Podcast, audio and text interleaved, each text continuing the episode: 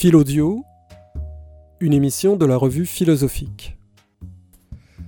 Bonjour, bienvenue à Philaudio. Nous recevons aujourd'hui Didier Mineur, qui est maître de conférence en philosophie à Sciences Po Rennes et qui a organisé le dossier avec Magali Besson intitulé La démocratie entre substances et procédures. Bonjour Didier Mineur. Bonjour Christian Nadeau, merci beaucoup pour euh, l'invitation. Alors, vous avez organisé ce dossier, donc, et vous êtes un philosophe qui travaille maintenant dans un institut de sciences politiques. Peut-être pourriez-vous nous dire, avant d'en venir à la discussion sur le dossier lui-même, euh, quelle est votre formation et quel est votre parcours jusqu'à maintenant? Alors, j'ai d'abord une formation euh, classique de philosophie, en tout cas euh, en France, c'est-à-dire je suis passé par les, ce qui s'appelle les classes préparatoires, euh, au lycée Henri IV, donc Hippocagne-Cagne, ensuite euh, la Sorbonne. J'ai fait mes études de, philosophie à Paris 4. Et puis en parallèle, euh, je suis rentré à Sciences Po, Paris. Donc à l'époque, c'était dans l'idée principalement de diversifier peut-être un peu mes débouchés par rapport aux, aux, débouchés assez restreints qui étaient euh, ceux de la, des études de, de philosophie. Et puis, euh, de proche en proche, à Sciences Po, je me suis euh, retrouvé à faire à plus ou moins la même chose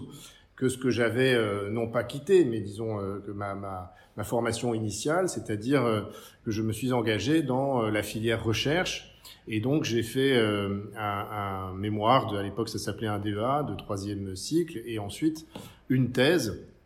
alors une thèse de philosophie euh, politique, mais que j'ai faite euh, malgré tout euh, à Sciences Po. Et donc je suis un peu, j'ai un peu cette double double casquette. Je suis un peu entre les deux disciplines, entre entre philosophie et, et sciences politiques. Et l'ambiguïté persiste, si je puis dire, puisque bah, le, le, le, poste sur lequel j'ai été recruté est un poste de philosophie, mais à Sciences Po Rennes, donc toujours dans un institut d'études politiques. Et diriez-vous qu'il y a, euh, de par ce parcours, euh, parce que bon, euh, il y a certains qui vont dire qu'il y a une différence, par exemple, entre théorie politique et philosophie politique. Est-ce que le fait de travailler dans un contexte essentiellement avec des politologues, c'est-à-dire vos premiers interlocuteurs sont les politologues, est-ce que ça change quelque chose à votre perception ou à votre manière de vous représenter le travail de la philosophie politique, ou est-ce que c'est sans, sans incidence? euh, effectivement, le, fait de, côtoyer des collègues de sciences sociales avant tout, hein, ça m'a, en effet, ça m'a, attiré mon attention, disons, sur euh, les, références que manie euh, les sciences sociales, peut-être euh, avec plus plus de naturel que nous, euh, les philosophes. Et donc ça m'a euh, ça m'a amené aussi peut-être, c'est sans doute en partie responsable, disons, de l'évolution de mes champs de recherche, puisque je me suis intéressé, enfin dans dans ma thèse. Qui portait sur la représentation, sur le concept de représentation. Je me suis intéressé aux sources nominalistes du contractualisme. Donc là, j'avais une approche, disons, de, euh, historienne de la philosophie, d'histoire de la philosophie. Et puis, je me suis, euh, j'ai été amené euh, peu à peu à euh, prendre mon propre sujet, au fond, sous un angle plus plus actuel, donc sans sans abandonner mon, mon, mon, mon, ambition, disons philosophique. Et, et le, le, il y a toujours un, un, passage très important, une partie importante de ma thèse qui porte sur le contractualisme et ses sources mais euh, j'ai élargi euh, un petit peu mon sujet et donc je me suis euh, intéressé à la crise de la représentation dans ses formes discursives assez assez concrètes, voilà, sous, sous des régimes politiques différents. Et puis,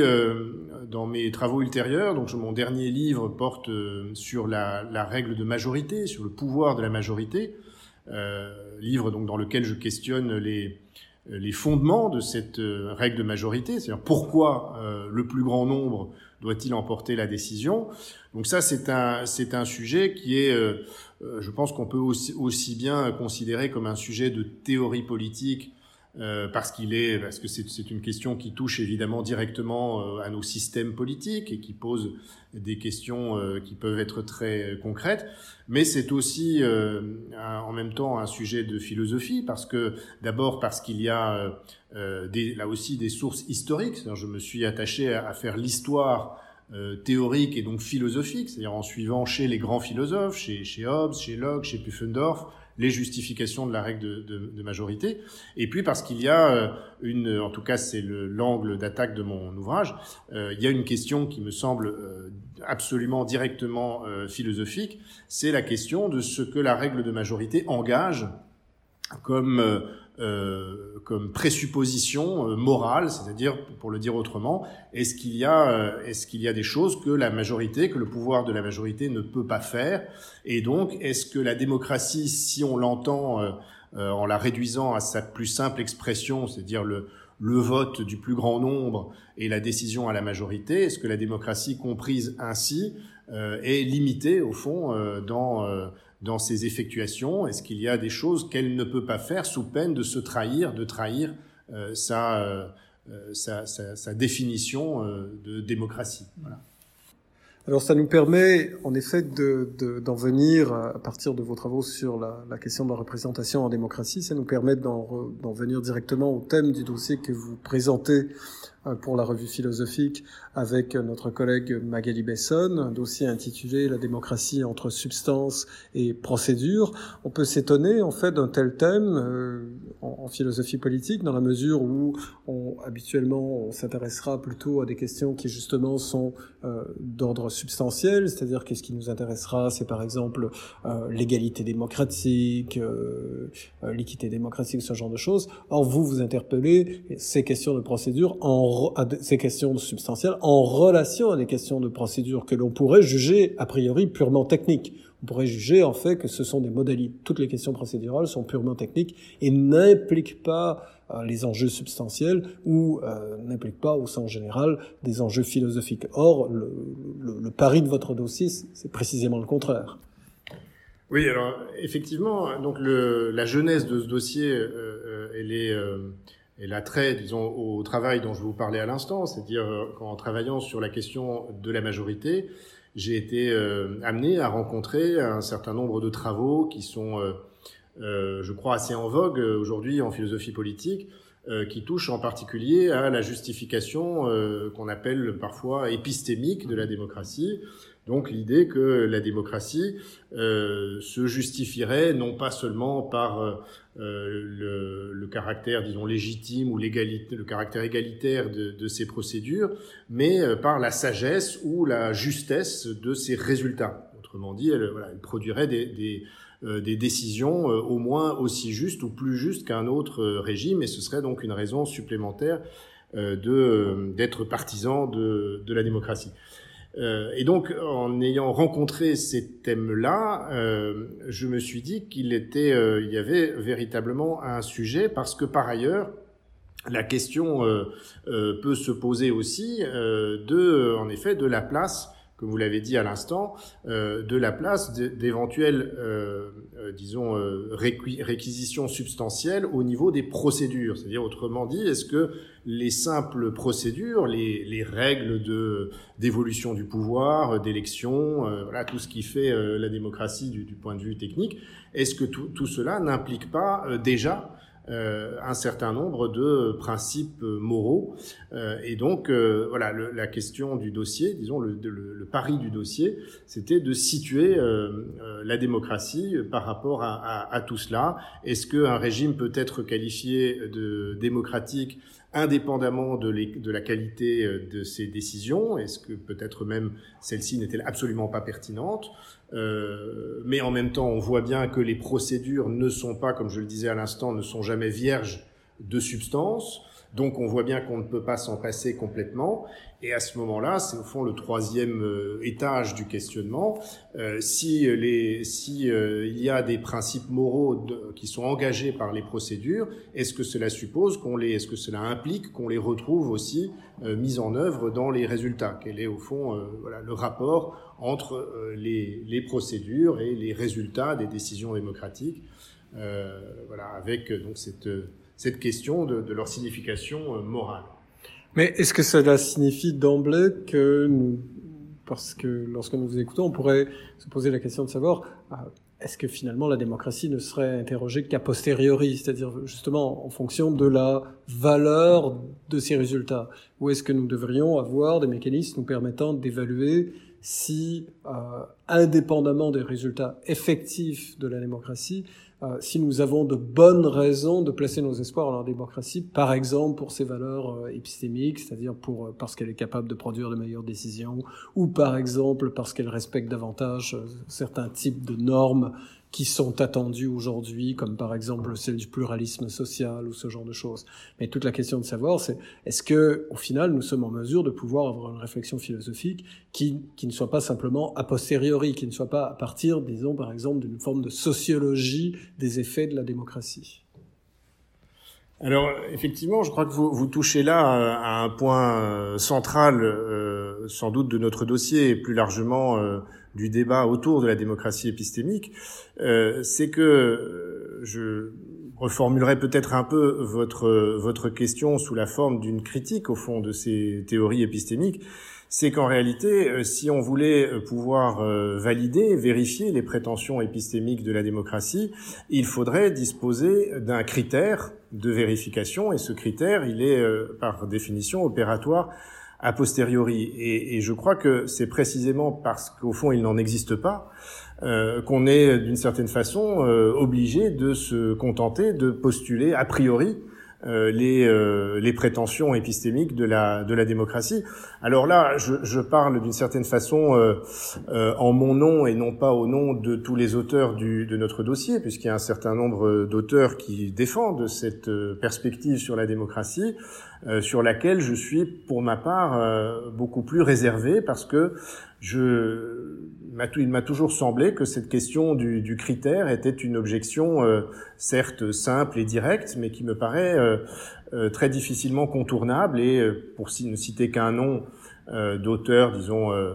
en passe de devenir classique sur cette question, je ne suis pas du tout convaincu par la manière dont Estlund, qui est l'un des, tenants les plus en vue de cette théorie, dont il prétend surmonter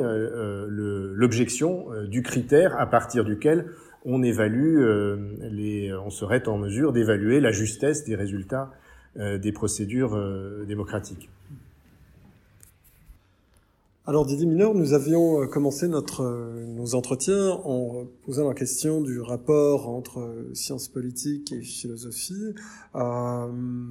entre finalement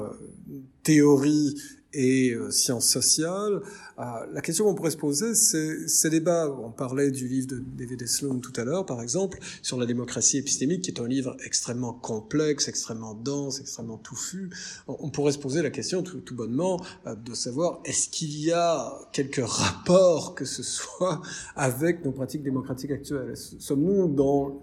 comment dire l'hyper sophistication du débat sur les questions par exemple procédurales ou les questions d'ordre substantiel au sujet de la démocratie, ou est-ce que ce type de questionnement euh, est visible euh, dans l'actualité, qu'elle soit internationale ou locale, par exemple, au sujet du débat électoral sur les européennes ou ce genre de choses? Peut-être donner quelques exemples qui nous permettraient de mieux de voir la, la pertinence de ce type d'approche, de ce type de discussion, dans un cadre de, de, de politique actuelle Alors ça, ça effectivement, c'est en quelque sorte toujours la, la, question redoutée par le philosophe, parce que c'est la, la, question de, de l'écart entre son travail qui se situe en général à un, certain niveau d'abstraction et mm. puis euh, et puis la réalité sociale ou la réalité politique. Alors si on prend, euh, si on continue euh, le, le, sur l'exemple de d'Esloun, euh, son propos évidemment euh, n'a pas vocation à, à s'appliquer directement euh, sur l'actualité politique, puisque sa question est celle, au fond, des, des, raisons que nous avons de soutenir la démocratie. Donc c'est une sa question est celle de la justification de la démocratie, mais on voit bien malgré tout que les, les champs d'application euh, de la justification que lui entend donner à la démocratie euh, sont assez faciles à trouver puisque bah, nous sommes, euh, c'est au fond la, vie démocratique elle-même euh, qui euh, nous divise, qui nous oppose sur sur quantité d'enjeux, qu'il s'agisse d'enjeux directement éthiques, de débats de société, comme on dit, ou même de questions de justice distributive, bref, de politique économique ou sociale. et l'idée que la décision prise in fine par le régime démocratique, c'est-à-dire par le plus grand nombre, qui se, dans, dans, quelque sorte, qui aurait vocation à être confirmée sur le long terme, bah, cette, cette idée-là, elle est, me semble-t-il, mais encore une fois, je, c'est mon point de vue sur ces théories, elle est plutôt infirmée par, par la réalité. Je pense, pour ma part, que ce que l'on voit euh, dans la réalité de nos, démocraties, c'est que la démocratie, c'est le régime du désaccord, c'est-à-dire que nous ne sommes pas d'accord sur euh, un, certain nombre d'enjeux, peut-être sur, tous au fond, et que, euh, pour, ma part, j'aurais tendance à dire que la, véritable justification de la démocratie, elle est là, c'est-à-dire que c'est la démocratie, c'est le, le régime qui est le mieux à même de gérer le désaccord, au fond, de, voilà, de, de négocier euh, les, les, désaccords. Mais je, je pense qu'il est, euh, il est assez vain d'espérer que les décisions prises par la démocratie sont susceptibles d'être considérées comme objectivement les meilleures, parce que, encore une fois, on a, il n'y a aucun moyen de départager le, le, le, juste et l'injuste qui soit, qui soit euh, absolument euh, objectif. Mais à supposer que, reprenons, euh, sans vouloir en, rester à la thèse d'Esloun, mais à supposer que la question soit de savoir est-ce que la démocratie offre des raisons supérieures d'être choisie par rapport à d'autres modèles de régime, parce qu'elle serait au moins supérieure au hasard. Elle, elle n'aurait pas vocation à produire les meilleures décisions nécessairement puisque nous n'avons pas ce critère dont vous parlez, mais il serait au moins supérieur au hasard. Or, ce que nous pourrions déduire de votre propos, c'est que lorsque nous regardons l'état actuel des choses, ce que nous voyons, c'est qu'il y a énormément de contingences, c'est-à-dire nos désaccords introduisent des factions politiques dont euh, la lutte en fait, est moins le résultat du meilleur argument ou de la meilleure stratégie, ou, mais d'un ensemble de considérations qui sont purement contingentes, d'accord? Et au point où nous pourrions peut-être espérer qu'il y êt davantage, en fait, de rationalité dans le débat public, parce que ce que nous pouvons voir, en fait, c'est que celui-ci est livré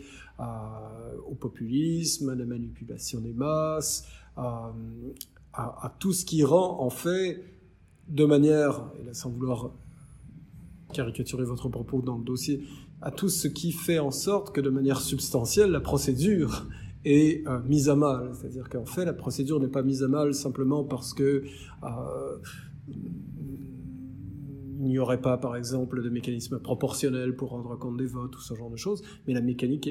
la, procédure est mise à mal parce que, en fait, tout ce qui en qui encadre la procédure démocratique se trouve perverti d'une certaine manière. Alors, sur le, premier, euh, la première partie de votre question, c'est-à-dire euh, même si euh, on ne dispose pas d'un critère pour départager, au fond, pour déterminer ce qui est le plus juste ou le plus rationnel, on pourrait au moins s'accorder sur l'idée que la démocratie est toujours plus rationnelle, ou en tout cas qu'elle produit de meilleurs résultats que le hasard. Alors effectivement, le, hasard, si, si, on, agit au hasard, c'est euh, agir sans raison,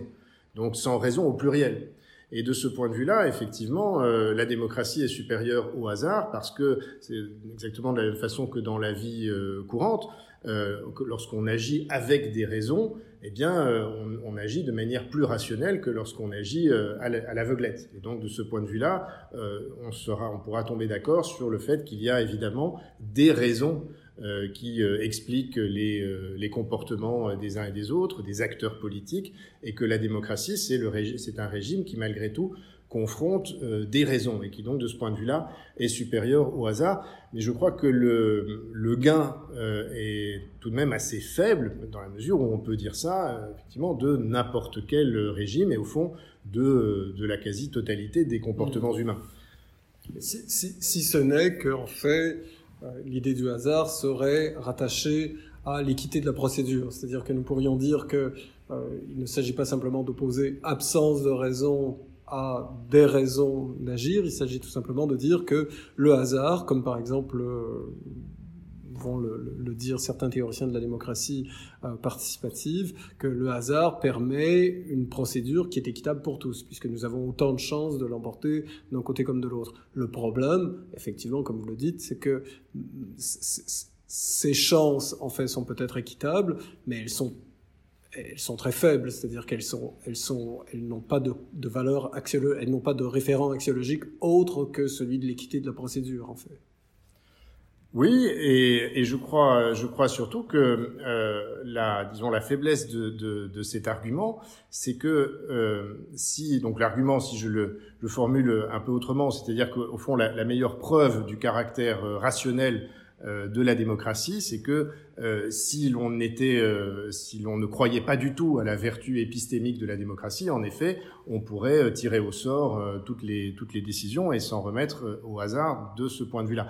Mais euh, je crois que le, le problème ici, euh, ce, n'est pas tant un, un, problème de rationalité, c'est tout simplement que si l'on décide euh, en tirant au sort, par exemple, en tirant des bulletins dans une urne pour savoir quelle, quelle option va être choisie, il n'y a pas, à proprement parler, construction d'une décision, il y a d'une certaine façon effacement total de la volonté, qui est malgré tout un élément essentiel en démocratie. Donc je n'opposerai pas, pas tant la raison euh, au hasard que la volonté au hasard. Il me semble que la raison pour laquelle on ne choisit pas, on ne choisit pas au hasard, c'est parce que euh, l'un des fondements de la démocratie, c'est de dégager une volonté collective et que dans une procédure de, euh, décision par tirage au sort, il n'y a pas construction d'une volonté. Mais ça n'implique pas, ça n'engage pas, me semble-t-il, la rationalité de cette volonté, parce que là, on retombe sur la question du critère insaisissable, au fond, dont je parlais tout à l'heure.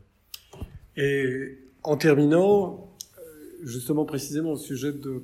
cette notion de volonté, on a l'impression parfois que la notion de volonté générale est un peu euh, un débat passé euh, de,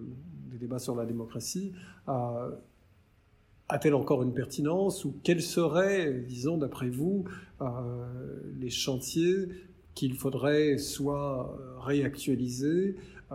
soit ouvrir au sujet de euh, la recherche normative en théorie politique et en philosophie politique sur la démocratie. Alors, la notion euh, de volonté générale, évidemment, c'est une des notions qui, a fait le, couler le plus d'encre dans l'une de celles, en tout cas, qui ont, qui ont fait le plus, couler le plus d'encre dans l'histoire de la philosophie politique. Euh, alors, je voudrais pas me référer euh, directement euh, à Rousseau, parce que je crois que le, le, la notion euh, rousseauiste de volonté générale, c'est une notion qui est, qui est chargée, disons, d'une signification particulière et qui pose des problèmes particuliers qui, qui nous entraîneraient sans doute trop loin. Mais pour répondre à, à, à, votre question sur les, les chantiers actuels, Là, je dirais, au, risque sans doute de ne pas être euh, très original, que euh, les chantiers de la démocratie participative et euh, de, au fond toutes les toutes les pistes auxquelles on peut songer pour accroître le caractère à la fois le caractère délibératif de la démocratie et son caractère aussi inclusif, c'est-à-dire que dans, ces, dans cette euh, délibération euh, publique soit impliqué le plus de d'individus possible, c'est certainement une piste très féconde. Alors peut-être cela pourra-t-il vous surprendre que je, je défende cette option-là, alors que je me suis montré critique de la notion de, de, de démocratie épistémique, mais euh, justement ça me donne l'occasion de lever un malentendu, c'est-à-dire que euh, c'est pas parce que je, critique les prétentions euh, épistémiques de la démocratie euh, que je considère qu'il est inutile de discuter et qu'au fond euh, tout se vaut. Je ne pense pas du tout ça. Comme je vous le disais tout à l'heure, je pense au contraire que la démocratie, c'est le régime dans lequel les individus ont le plus d'espace pour confronter des raisons et pour construire leurs raisons aussi d'agir. Donc tout cela fait partie intégrante de la démocratie et doit être euh, cultivé et approfondi, je crois, à, à, à l'époque où nous sommes, où on voit bien un mouvement de défiance assez général euh, quant à la démocratie représentative. Simplement, et c'était là tout ce que je voulais dire, je crois qu'il faut euh, renoncer à l'idée d'une raison, d'une rationalité objective ou d'une d'un critère, disons, indépendant, extérieur à la délibération dans lequel précisément les raisons sont invoquées. Autrement dit, quand on discute, à la fin de la discussion, on va arriver à un consensus ou pas, ou à une décision à la majorité. Euh, on pourra être très content de ce que l'on a fait, et je pense que ça aura été un exercice très démocratique, mais il sera tout simplement impossible d'être sûr que l'on a atteint ainsi une décision euh, objectivement la meilleure, et en particulier, il est impossible de savoir si euh, l'option choisie par la majorité est objectivement plus juste ou plus rationnelle que la minorité. On a simplement eu un exercice de rationalité collective, mais je crois qu'il reste à tout jamais hors d'atteinte euh, de départager, au fond, le, ce qui est la voie de la sagesse, de l'erreur, la vérité de l'erreur en, en politique. Voilà. Didier Mineur, je vous remercie pour cet entretien et euh, nous lirons donc ce dossier avec euh, la plus grande attention. Merci. Merci beaucoup. Philodio est une émission créée par la revue philosophique et animée par Christian Nadeau, professeur au département de philosophie de l'Université de Montréal. Réalisation Gabriel Monette.